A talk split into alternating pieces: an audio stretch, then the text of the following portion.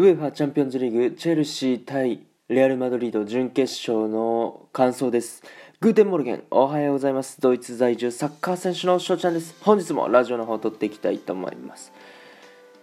4月28日水曜日皆さんいかがお過ごしでしょうか？今回はですね先ほどまで、えー、行われてたレアル・マドリード対チェルシーのね、えー、試合を見た感想の方をちょっと喋っていきたいなと思います。はい。まあ、チャンピオンズリーグもね、ベスト4となり、まあ、つい1週間前までは、欧州スーパーリーグっていうものがね、えー、開催されるんじゃないかみたいな話になって、えー、もしかしてこうね、えー、チェルシーもレアルも、チャンピオンズリーグの出場権剥奪になっちゃうんじゃないかって言われてたぐらいなんですけども、まあ、無事この試合がね行われまして、まあ、サッカ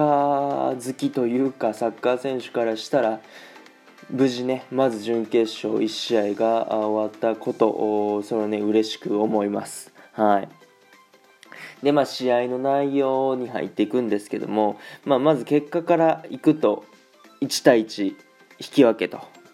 チェルシーがプリシッチの先制点で、えー、前半14分に点取りますが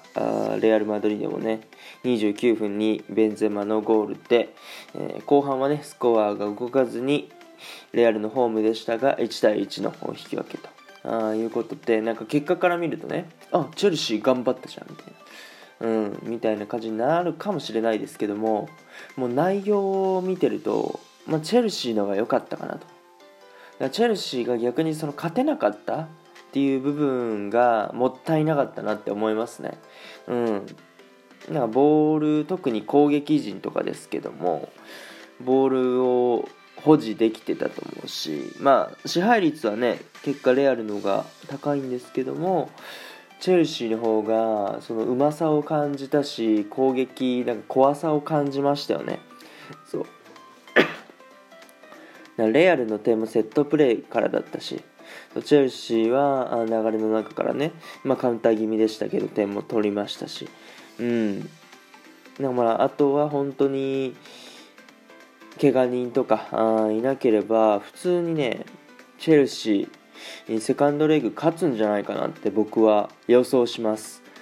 うん。まあ、特にプリシッチとかあとメイソン・マウントとかがチェルシーは良かったですね。あとカンテとか。うん、だから本当セットプレーで失点した部分っていうのが本当もったいなかったなと。レアルに関してはそこまで内容は良くなかったんですけども、まあ、結果引き分けで終えちゃうっていうところが、まあ、強さの秘訣だというか、ここまで残ってきた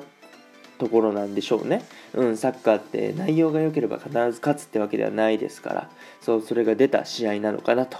思います。はい、というところでね、